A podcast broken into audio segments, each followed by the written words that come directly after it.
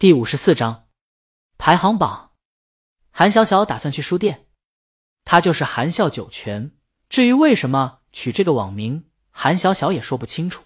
他去书店要买《茶令十字街八十四号》，他在推推上看过这本书了。不过在他看来，这本书作为爱书人的心头好，必须得买一本纸书捧在手上仔细读才好。有些书是可以往上一遍过的，但有的书则需要一遍又一遍的捧读。查令十字街八十四号这本书就是他们公司在繁华之所，属于商务中心附近就有一家网红书店，书店的装修风格很棒，具有浓厚的文艺气息。韩小小时不时的就过来看书，不过她平常只看书不买书，久而久之还有点心虚。今天不了，他今天可以堂堂正正走进去了，因为他要买书。书店的门面不大，却是三层挑空设计的，沿着缓坡可以螺旋上升到三层。是一个非常棒的设计。韩小小进书店的时候，书店一层的大厅在办签名售书，看招牌是元芳，一个背包客作家，喜欢诗和远方，书的内容也全是在诗和远方碰到的一些神奇又感动的人。韩小小以前挺喜欢看他书的，不过他的书看一本还行，看两三本也成，看多了就不行了。鸡汤好喝，喝多了也腻。当然，偶尔换一换口味当消遣。还是不错的。韩小小看队伍排得很长，就打消了买书要个签名的念头。他在前面新书热卖找了一圈，桌子上放了大半元芳的新书，几乎将整个新书热卖的柜子占了一大半。查令十字街八十四号，在一个角落里，一共三摞，卖出去一些了，看起来卖的算不错。当然，相较于元芳这样自带流量的作家，就差不少了。在新书热卖专场竖着一块牌子。上面是本周新书热卖榜，供淘买新书的读者了解最新热卖的新书。元芳的《远方》高居榜首，至于刚发售的《茶令十字街八十四号》，自然是第十名都没上去。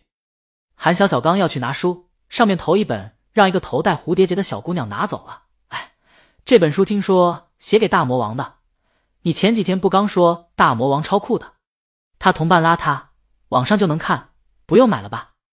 蝴蝶结小姑娘问同伴：“你在网上看了吗？”同伴让他问住了。推推上那么多八卦，除了真喜欢读书的，谁会看那么长的文章啊？他催促蝴蝶结姑娘：“大魔王酷似唱歌，快走！元芳在签名售书啊，超有纪念价值的。”他把蝴蝶结小姑娘拉走了。蝴蝶结小姑娘把书又放下了。韩小小把书拿起来，感慨：纵然是大魔王，在客场作战。也要略逊一筹，不过这本书不错，他相信有一天这本写给大魔王的书会登上新书热卖榜的。查令十字街八十四号，在国内前景还算不错的时候，罗贝妮望着手里拿到的这本书，有一种深深的无力感。这本书在翻译后如约出版了，但是这介绍很有意思，说是一个不愿透露姓名的人，东方人偶然得到了这些信笺，然后整理成书。再现了纽约一位不知名作家同和伦敦经理跨越二十多年的传奇书缘，这完全把作者给改了。罗贝妮去找过出版社，出版社也有话说。先不说这本书有抄袭的风险，就算是纯虚构的，一个华人写的外国人之间的故事，这传出去对查令十字街八十四号百害无一利。现在就挺好的，甚至更有卖点了。本来二十多年的传书未见一面成知己。就已经足够感动人了。现在更是书信辗转到了东方，让一个人东方人整理出版了，增加了书的传奇性不说，更增加了真实性。这种真实性足以当成噱头了。当初看好这本书的编辑，甚至劝罗贝妮不要较真。有些人拍个鬼片，还故意说是录像带录下来的呢。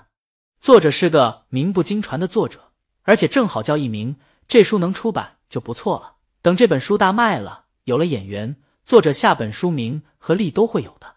罗贝尼知道这是画的一手好大饼，可他能有什么办法呢？在任何地方，人都是排外的，这是植根于人中的劣根性，不会因为文化学识而改变。甚至于排外和歧视是人内心对于自身保护的一种本能。这种本能要是消失，要么这个人是圣人，要么不是人。罗贝尼现在最大的难题是没法向国内交代，他能怎么说？说你当作者书不好卖？你变成整理者吧，他可知道这本书的版权从谁手里拿的？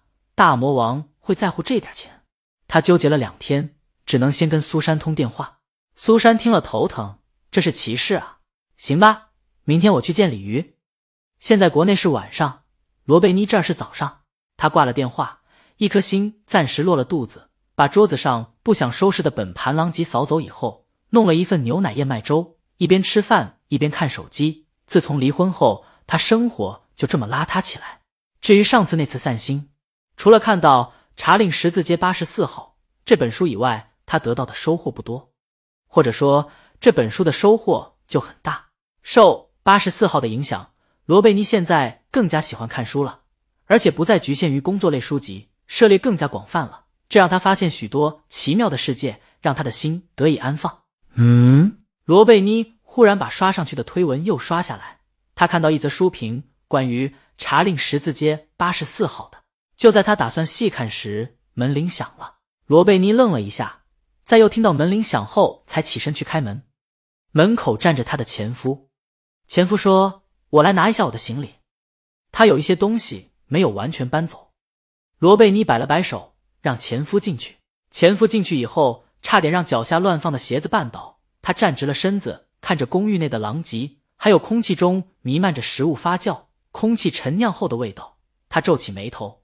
你不能把屋子收拾一下？罗贝妮关上门，淡淡的应了一声：“嗯。”前夫又看了一眼桌子上的牛奶。我告诉过你，这盒牛奶要过期了，现在已经过期了。